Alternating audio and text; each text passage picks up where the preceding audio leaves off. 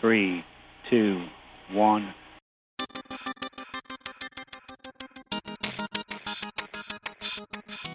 Esto es AI de New Sexy.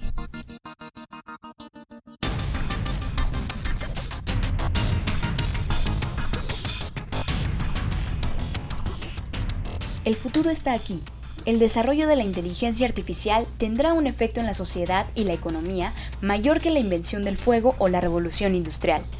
Por eso, debes reinventarte. Este es el mejor momento para convertir la reinvención en un hábito porque, escúchalo bien, estamos viviendo en el futuro. En AI de New Sexy te llevaremos de la mano por este futuro. Podrás conocer el impacto de la inteligencia artificial en el día a día y los negocios.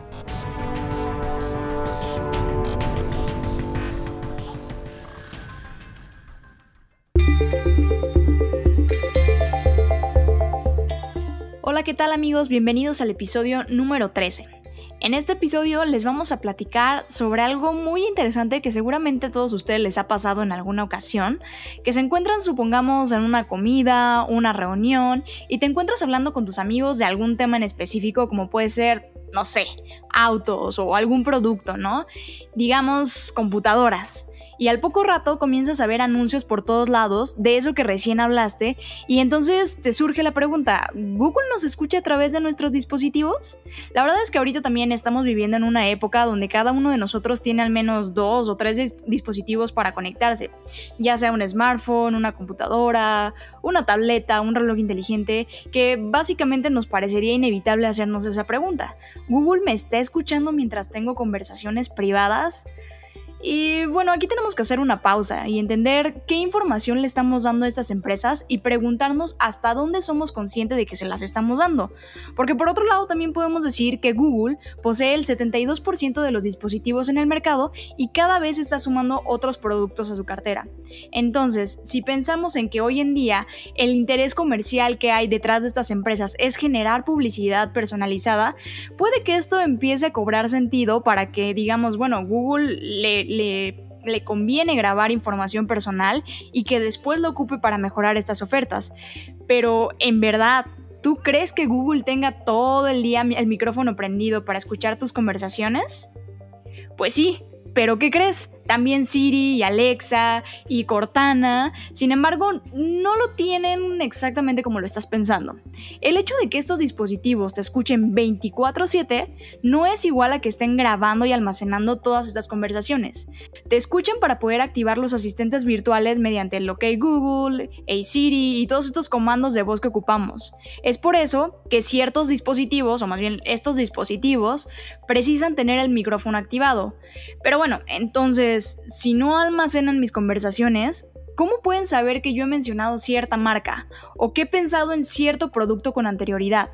Para eso, Beren nos va a explicar un poco cómo funcionan estas estrategias de publicidad.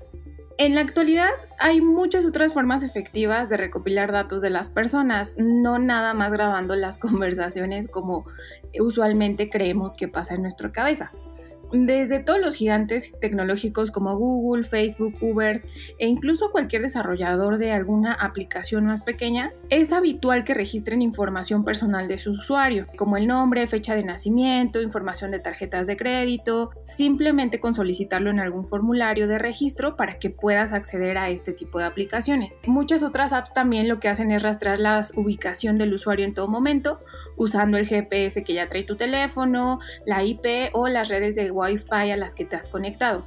Incluso Facebook monitorea las acciones más allá de los límites de su propia plataforma gracias a un pequeño archivo que se conoce como el Facebook Pixel y se coloca en sitios web a través de Internet para rastrear todo lo que ve y lee un usuario. De esta misma forma, así como Facebook tiene su Facebook Pixel, Google tiene un código de rastreo en el que también se puede instalar en sitios web y va recopilando toda la información de lo que pasa en el sitio web, pero a su vez también estos van recopilando la información de todos los usuarios. No sé si han visto que cuando entran a una página web les aparece normalmente un disclaimer que dice, este sitio utiliza cookies, presiona aceptar si está de acuerdo. Y normalmente ni siquiera nos detenemos a leer el disclaimer de forma completa sobre en qué se van a utilizar todas nuestras cookies, pero pues nosotros nada más para quitarlo de nuestra vista lo presionamos y ya. Pero bueno, ahí les va un dato súper creepy. Según estudios de la Universidad de Boston, se encontró que 9.000 aplicaciones en Android estaban tomando en secreto capturas de pantalla o grabando videos de la actividad de teléfonos inteligentes y enviándoselas a un tercero. Incluso hay un caso que se recopiló en el que una aplicación de entrega de alimentos grabó el video de la actividad de un usuario y lo compartió con una empresa de análisis de datos. Sin embargo, no es esta, o sea, digamos que esto es como una excepción a la regla, no creamos que así funciona con todos los, los grandes tecnológicos.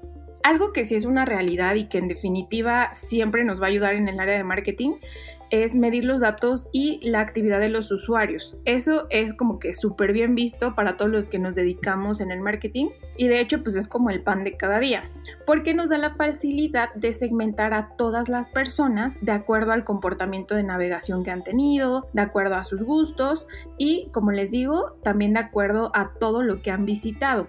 Esto nos va dando como un historial, imaginémoslo así. Entonces, a lo mejor yo, Berenice, tengo un historial de que vengo buscando, no sé, música de tal estilo y que estoy interesada en comprar un disco. Pero miren, vamos a aterrizarlo en un ejemplo muy muy simple que creé específicamente para ustedes Imaginemos que un individuo realiza la búsqueda en Google de un tipo de modelo específico de tenis y luego utiliza Google Maps para ver el local que vende estos tenis que le queda más cerca a su domicilio y por último usa su cuenta de Gmail para registrarse en una lista de suscripción de, de la tienda donde va a comprar los tenis. Entonces es muy probable que esta persona empieza a recibir muchos anuncios de este modelo de tenis que estuvo buscando a través de diferentes o algunos otros vendedores en Google y Facebook. Y esto no quiere decir que Google lo esté escuchando literalmente. No es que Google tenga una persona ahí viendo que fulanito de tal quiere comprar los tenis X, sino que Google va recopilando toda esa información a través de algoritmos. El punto clave aquí es que Facebook y Google son los super grandes de Internet. Así que si nosotros les damos nuestros datos a Google, este a su vez tiene muchas más aplicaciones ligadas a él. Digamos que son como sus hijitos o otros productos que tiene Google con quien comparte estos datos. Un ejemplo de eso es AdSense. AdSense es un servicio de Google que permite colocar anuncios en forma de banner o videos en cualquier página web que se abra en Google o que podamos visualizar a través de Google.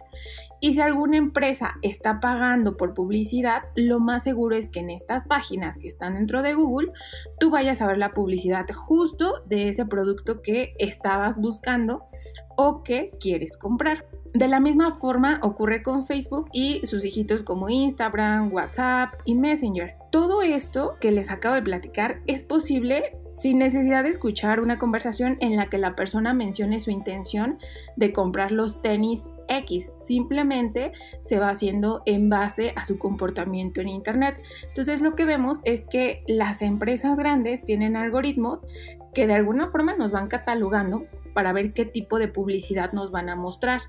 Y a veces nosotros de forma inconsciente pareciera que creemos que no le damos información, pero si yo quiero comprar, como en el ejemplo de los tenis, unos tenis, lo más seguro es que me voy a ir a Google, voy a buscar el nombre de los tenis, dónde los venden, voy a buscar la ubicación de la tienda. Y esa información que yo ya dejé en Google, en el navegador o en cualquiera de sus productos, le va a servir a Google para decir, ah, Berenice con esta cuenta de correo está buscando comprar estos tenis, entonces todo lo que tenga registrado con esta cuenta, muéstrale publicidad de tenis me las puede mostrar en mi cuenta de Facebook, en mi cuenta de Instagram, me la puede mostrar incluso cuando yo esté navegando en otras páginas que no tengan nada que ver y que tengan espacios publicitarios.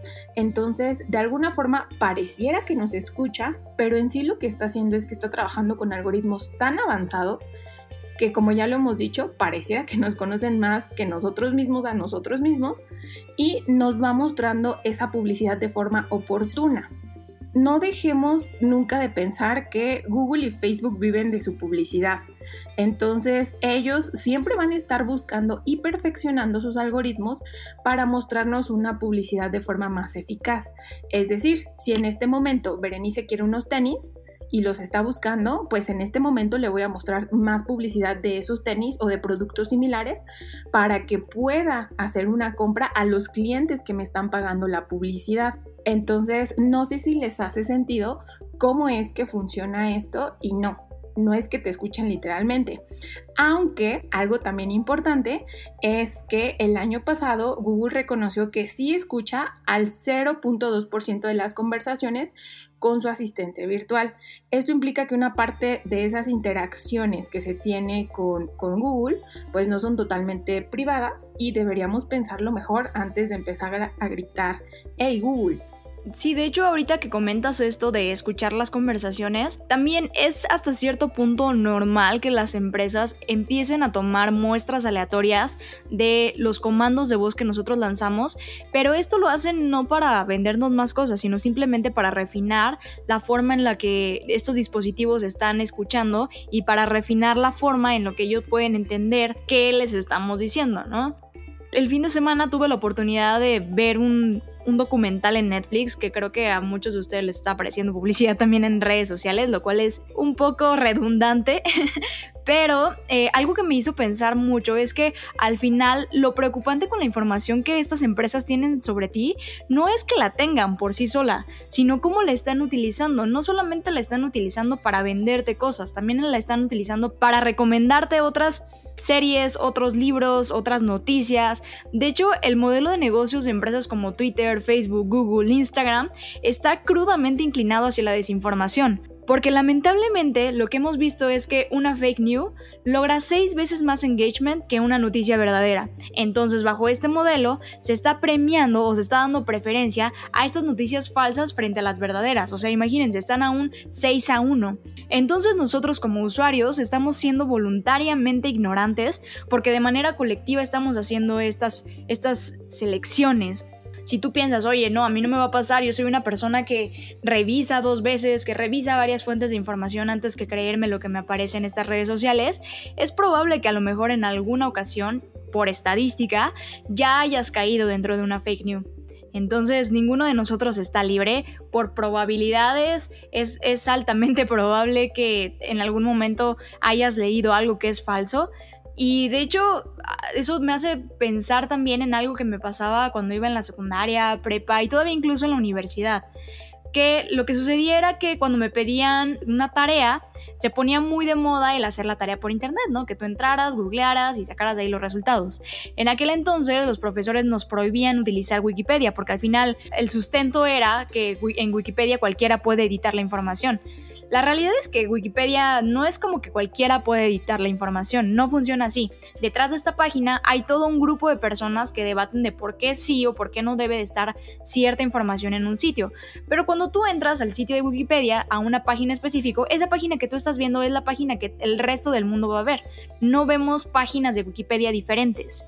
Entonces, si se dan cuenta, lo que sucede en Facebook es que cuando tú estás scrolleando, de repente te aparece una noticia y esa noticia no necesariamente le va a aparecer a alguien más. De hecho, casi casi son noticias personalizadas. Entonces, lo que puedes llegar a pensar es que probablemente tú la noticia que tienes sea enfocada a perfiles específicamente que lucen como tú.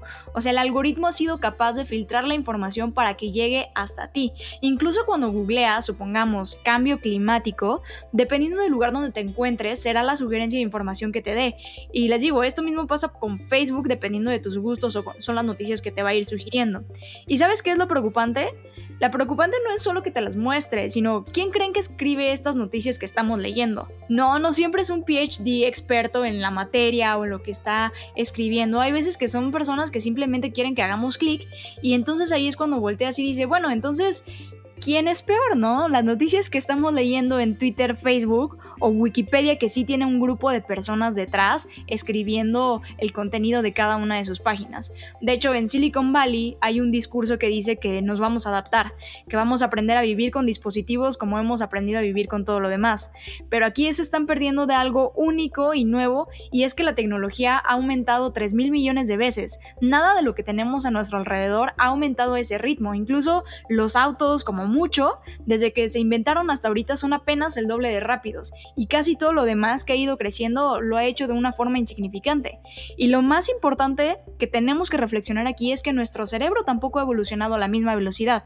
Entonces al final estos sistemas recopilan toda la información sobre nosotros de forma que cada vez que lanzan una notificación o un anuncio buscan la mayor probabilidad de recuperar tu atención. Si tú dejaste de pronto ahí tu celular, el algoritmo va a buscar lanzarte todas las notificaciones posibles para recuperar tu atención, para que nos enganchemos con el contenido de, nuevo. Pero ¿saben cuál es otra cosa que me preocupa también aquí? Es que no hay alguien que se siente a pensar y decir, bueno, este contenido que le estoy sugiriendo a Frida es bueno para ella, le hará bien que le hagamos llegar este tipo de información porque piensan en grupos muy radicales o personas que tienen pensamientos muy radicales. Lo que les va a seguir sugiriendo son otros grupos de Facebook, otros seguidores en Twitter que piensen de una manera muy similar y que a lo mejor el día de hoy tú estás siendo de esas personas que piensan que la Tierra es plana y más adelante te va a empezar a sugerir, no sé, que te metas a grupos tipo Pizzagate, ¿no? O sea, cosas más extremas, cosas que te van llevando a, un nivel, digámoslo, a cierto punto de, de conspiración o de maldad, por decirlo de alguna forma, más grande. Entonces, eso también es, es un tema complicado y es un tema que se vuelve no solamente un tema de tecnología, sino también se vuelve un caso ético, un caso filosófico de hacia dónde nos están llevando estas herramientas. O sea, les pongo otro ejemplo, imagínate, seguramente alguno de ustedes alguna vez le ha sucedido. Estás swipeando en Instagram y de repente, ¡pum!, te sugiere que sigas a tu ex, a quien ya habías dejado de seguir hace meses, ¿no? Y tú te quedas así como, ¿what the fuck? ¿Qué rollo contigo, Instagram? ¿Por qué? ¿Por qué me estás poniendo esto? Pero de todas formas, ¿qué crees? Ahí vas, merodeas su perfil, porque sabes que Instagram sabe que tuviste muchísima actividad con esta persona. Y ahora que ya no la tienes, esta es una fórmula poderosa para volver a captar tu atención y hacer que entres y que pases tiempo de ahí. Digo, este es un ejemplo que también retomé de esta película de Netflix, es un documental donde hace una representación increíble de cómo es esto, eh, cómo está sucediendo. En verdad, creo que es un must que todos debiéramos ver porque al final necesitamos volvernos todavía más conscientes de por qué nos enganchan las redes sociales, por qué nos enganchan tanto estas páginas de la forma en la que lo hacen, ¿no? E incluso una vez que lo sabes, es difícil alejarte de ella y es difícil tomar decisiones alrededor de lo que estamos haciendo. Sí, y sobre todo también aquí algo importante es no perder el foco de que estas plataformas siempre van a estar trabajando en mejorar el engagement y justo, o sea, pues la forma en la que nos enganchan a nosotros como usuarios, porque entre más usuarios activos tengan durante más tiempo, es una mejor carta de presentación para estas empresas al momento de vender publicidad, como ya les decía. O sea, Facebook no vive de alguna suscripción que les paguemos como usuarios. Facebook vive de la publicidad que empresas pagan a Facebook para mostrar a los usuarios y lo mismo con Google. Entonces, eso es un hecho. Facebook va a seguir mejorando su algoritmo de engagement y Google también. Ahorita todo esto que nos comenta también Frida me recuerda a que lo van a seguir mejorando, le van a seguir metiendo dinero y de hecho para que vean que no está, no es algo así que nos estemos nosotras tripeando o algo por el estilo, pongan atención cuando ustedes entran a Facebook Watch o cuando están viendo un video. Si ustedes están swipeando ahí en, Facebook y se quedan viendo un video de pasteles, ¿no? decoración de pasteles lo más seguro es que los demás videos que les sugiera Facebook sean de decoración de pasteles, porque Facebook ya vio que entre todo el contenido que les mostró, ustedes se quedaron viendo ese exclusivamente de pasteles.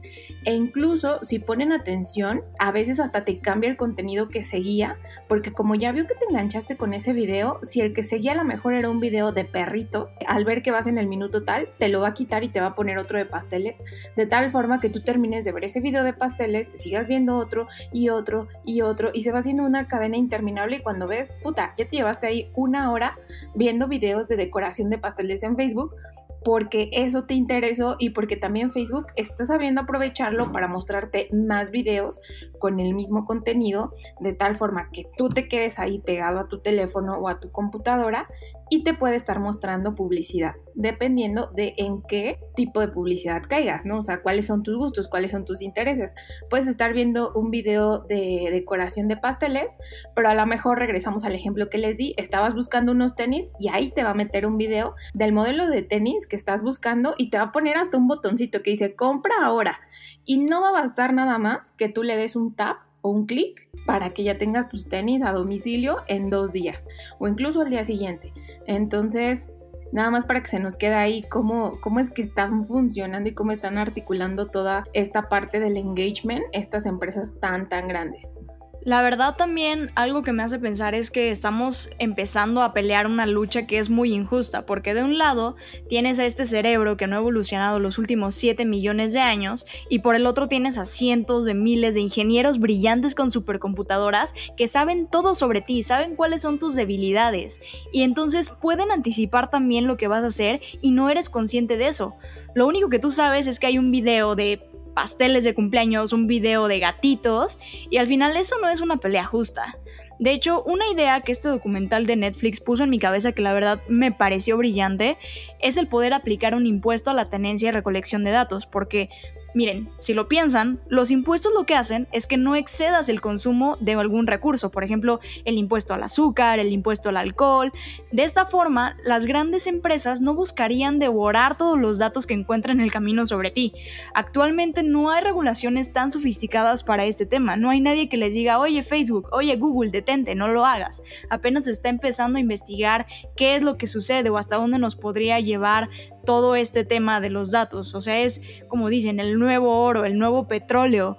Pero la verdad es que estos recursos no tienen una afectación tan grande a como pudieran llegar a tener lo, lo que está sucediendo con estas redes sociales. Bueno, y justamente queremos darles en este episodio algunos consejos para limitar la cantidad de información que estamos dándole a estas compañías o estas aplicaciones. Y les vamos a dar unos consejos que encontramos entre Frida y yo. Y bueno, vamos a iniciar. El primeritito consejo que les doy es cuidar los permisos que les otorgamos a las aplicaciones. Esto es muy obvio, pero a veces nosotros descargamos una aplicación y en automático le damos sí, sí, sí, sí, sí a todas las ventanitas que ahí nos aparecen porque ya nos está carcomiendo la ansiedad de abrir esa aplicación y de usarla y de probarla, pero nunca nos detenemos a leer qué es lo que nos está pidiendo autorización y normalmente son autorizaciones súper cortitas que no es que te pongas a leer un aviso de privacidad, pero te dice, ay, ¿puedes, ¿puedo usar tu cámara? Sí, ¿puedo usar tu GPS? Sí. Y nosotros estamos ahí picándole y no concientizamos tanto todos los accesos y cuando vemos, a lo mejor ya le dimos acceso a 10 cosas de nuestro celular y nosotros ya bien contentos porque ya tenemos nuestra aplicación y no vimos todo lo que le dimos acceso, ¿no? Entonces, primero es cuidar esos permisos que les damos. En segundo es mantener nuestros celulares siempre actualizados porque para quienes no, no, lo sabían, las aplicaciones corrigen las fallas de seguridad y con cada actualización que va viendo, pues obviamente la, la, la aplicación va saliendo con menos errores. Entonces eso es súper importante mantener nuestras aplicaciones actualizadas. Otro consejo es usar una aplicación de seguridad que ya existen y que lo que hacen es detectar la mala reputación de alguna aplicación. Si no quieren bajar una aplicación para detectar las aplicaciones que pueden estar haciendo usos maliciosos de nuestros datos, otra es que al momento que descarguen alguna aplicación desde eh, el App Store o desde Google Play, puedan ahí leer, o sea, les aparece ahí en la tienda la aplicación y lean bien todas las reseñas que tienen, o sea, es como una tienda donde ustedes van a poder ver la puntuación que tiene y todo, y ahí se van a poder dar cuenta si realmente es una aplicación confiable que puedan instalar en su celular. La otra es también desinstalar las aplicaciones que no utilicemos. Yo sé, a todos nos pasa. A veces nos ponemos a bajar aplicaciones a lo way porque queremos ver cuál de todas funciona y nos da hueva eliminar las aplicaciones que ya no nos gustaron. Entonces, no dejemos que eso pase. Las aplicaciones que no usemos hay que eliminarlas para que también no estén jalando datos de nosotros cuando realmente pues ni siquiera las estamos usando. La otra es para ver exactamente qué permisos ahorita tienen las aplicaciones que ustedes tienen instaladas en sus celulares. En el caso de iPhone pueden ir a configuración, privacidad y luego desplazarse hacia abajo a una categoría como cámara o alguna otra y ahí van a encontrar la lista de todas las aplicaciones que tienen permiso para usar la cámara junto con los interruptores o los switch para limitar o quitar ese acceso. Otro en el caso de Android es ir a configuración, permisos y ahí les va a mostrar los permisos que tiene esa aplicación y también van a poder activarlos o desactivarlos de acuerdo a cómo ustedes quieran compartir los datos, ¿no? Por último, otro consejo que yo les puedo dar es que también si ya tenemos aplicaciones que ya estamos muy muy acostumbrados a usar como Facebook, Instagram, Messenger, podemos activar el permiso de cámara en el caso de estas dos de Facebook y de Instagram solamente cuando los vayamos a usar. Creo que muchos, bueno, espero que seamos muchos como, como yo, que a veces no estamos compartiendo o tomándonos fotos con la cámara directamente de Facebook o de Instagram, entonces pueden pasar meses sin que te hayas tomando una selfie en alguna de estas dos aplicaciones, pero pues ahí está el acceso tu cámara, entonces ese es el último consejo que yo les doy, que puedan habilitar los accesos únicamente cuando los vayamos a usar. Otra de las cosas que a mí me ha funcionado es utilizar navegadores como Brave. Brave tiene una tesis bastante interesante que lo que hace es, tiene algunos escudos que bloquean los rastreadores, que bloquean las cookies, ¿no? Porque de hecho es muy chistoso que tengan este nombre, porque si te preguntan, oye, ¿quieres aceptar las cookies? ¿Quieres aceptar las galletas? ¿Quién va a decir que no, verdad? Pero bueno, lo que hace Brave es Bloquea todo lo que intente seguirte mientras navegas, incluso casi todos los anuncios. Ahora, otra de las cosas que dice Brave es, bueno, nosotros sabemos que tu atención tiene un precio, pero ahorita lo que están haciendo esas empresas es darle tu atención al mejor postor.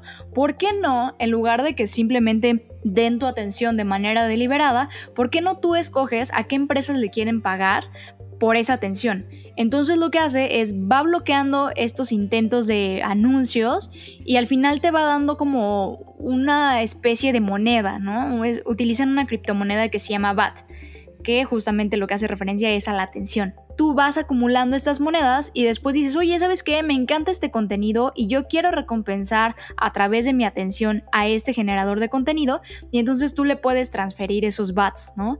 La verdad, muchas veces a mí me pasaba que yo utilizaba Chrome porque algunas de mis aplicaciones no corrían bien si no eran en Chrome, pero pues con Brave lo que hace es prácticamente una réplica de esta interfaz. Puedes tener todas tus contraseñas ahí guardadas, todos tus accesos rápidos y al final te funciona de una manera muy similar. Es muy fácil acostumbrarte a utilizar Brave, pero lo que estás ganando es un poco más de privacidad. Es que no sepan tanta información sobre ti. Al final, lo preocupante es que no tengan tu información tanto así como individuo, sino lo relevante es que tienen información de manera colectiva y como utilizan la información nos va a impactar. De repente, con tener el control sobre una red social pueden llegar a controlar también lo que ves, lo que escuchas. No solamente es como, como los anuncios de cuida lo que comes, sino también tienes que cuidar lo que estás consumiendo. Y si tú, por querer estar en una red social, estás consumiendo cualquier cosa, pues no sé, creo que sí tiene ciertas implicaciones en el largo plazo, ¿no? O sea, hoy en día les digo, no hay una entidad que regule estas aplicaciones de una manera muy fuerte o de una manera muy directa. Entonces, si no lo hay, nosotros tenemos que ser esas personas que lo regulen. Entonces, elige apagar tus notificaciones, que seas tú quien decide en qué momento entrar a las apps, por las razones que tú quieras hacerlo, no cuando estas empresas triggerean tus comportamientos. Limiten el acceso a estas aplicaciones de que les puedan mandar todo el tiempo notificaciones, porque al final tampoco es productivo. O sea, ayer yo me puse a revisar cuál era mi consumo en estas aplicaciones, es decir, cuánto tiempo pasaba dentro de ellas navegando y me impresioné porque en este tiempo de cuarentena mi consumo está altísimo, o sea, yo llego a pasar hasta 8 horas en el celular y creo que eso ya no es tan sano, ¿no? Creo que por mucho que estemos encerrados, no está tan bien que estemos pasando tanto tiempo frente a una pantalla, porque lo que están haciendo también es moldear nuestro comportamiento, moldear cómo es nuestra forma de ser, moldear lo que pensamos. Entonces creo que ahí nosotros sí deberíamos de no solamente ser conscientes, sino también empezar a tomar acción, que al final estas empresas tienen muchísimo más poder de lo que nosotros nos imaginamos y la verdad es que no quiero satanizar la tecnología, porque la tecnología tiene algo interesante que es que al mismo tiempo es una utopía y una distopía. Una utopía porque si tú quieres encontrar algún lugar en el mundo, lo puedes encontrar en tres segundos. Si tú quieres reservar un coche, pedir comida, reservar un hotel, un vuelo, lo puedes hacer en un par de clics. Pero también está esta parte distópica que está haciendo análisis de información, que no es que haya detrás de esas empresas gente mala queriendo hacerte sentir dolor o queriendo hacerte sentir este daño psicológico por pasar tanto tiempo frente a las pantallas, sino que yo creo que también son cosas que se han salido de su control y entonces nosotros mismos tenemos que ser los que empecemos a poner control sobre cada una de estas herramientas, porque estas herramientas todavía no son capaces de autorregularse o incluso ni siquiera llamarles herramientas, porque no son una herramienta. Lo que decían también en este documental es, ok, una herramienta está ahí esperando pacientemente que tú la utilices. Por ejemplo, piensa en un martillo un martillo no te manda notificaciones para que digas, oye, ven y utilízame, ¿no? O sea, el martillo está ahí para el momento en que lo requieras, vas y lo ocupas para clavar un clavo, ¿no? Pero estas herramientas sí están demandando mucha atención y lo preocupante es que nosotros no estamos siendo capaces de decirles no porque la primera notificación que nos mandan ahí vamos y la revisamos. Porque creen que cuando te etiquetan en una foto no te aparece la foto en la que te etiquetaron, sino quieren que vayas y des clic y entres. Y no solamente veas la foto en la que te etiquetaron, veas todo el contenido que además te está dando esa aplicación. Igual, regresándonos un poquito al episodio 1 de este podcast, nosotros les hablábamos sobre FaceApp y mucha gente se asustó y me escribió y me dijo, oye, está cañón lo que está sucediendo con FaceApp, pero no, es, no habíamos volteado a ver estas otras aplicaciones que utilizamos en el día a día. Entonces, básicamente esto, más allá que asustarlos y que eliminen hoy ya su aplicación y ya no las utilicen de por vida, es un, ok, solo cuida cómo las estás utilizando, cuida los permisos que les estás dando, sé consciente y no solamente eso, toma acción. Entonces, bueno, pues aquí les dejamos ya esas reflexiones, esas recomendaciones también para que ustedes empiecen poco a poquito a cambiar la forma o cambiar el poder que estas aplicaciones tienen sobre nosotros. Esperemos que esto los mueva un poquito, que los haga reflexionar. Digo, a mí yo quedé súper choqueada con este documental. Creo que no he mencionado el nombre, pero el, el nombre de este documental es The Social Dilemma. Vayan, véanlo, también está súper interesante. Sí está medio creepy porque trae muchas cosas que dices así de wow. No me hubiera imaginado que esto fuera así incluso les digo, caen un poquito en este apocalipsis de lo que puede suceder y demás, pero al final sí es una perspectiva diferente a lo que hemos venido pensando de las redes sociales. Entonces, bueno, vayan, revísenlo. De todas formas, nosotros les vamos a estar compartiendo información a lo largo de la semana en nuestras publicaciones. Entonces, no se olviden de ir y seguirnos en las redes sociales como arroba AI de New Sexy. Y pues nada, nos vemos la próxima semana.